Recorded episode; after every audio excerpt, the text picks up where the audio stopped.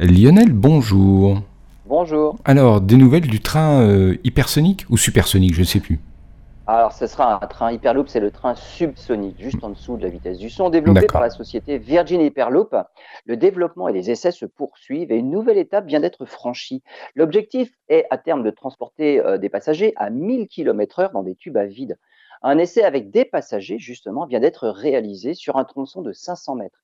À terme, la capsule devra transporter jusqu'à 28 passagers, mais pour l'essai, deux personnes avaient, pris place dans ce qui pourrait servir de base à une version commerciale de la capsule. Cela s'est passé dans le désert du Nevada au Nouveau-Mexique. Pour cet essai, la capsule s'est déplacée tout de même à 172 km/h. Mais dans des versions non habitées, l'Hyperloop avait déjà atteint 387 km/h. À l'occasion de cet essai, plusieurs systèmes de sécurité ont été testés.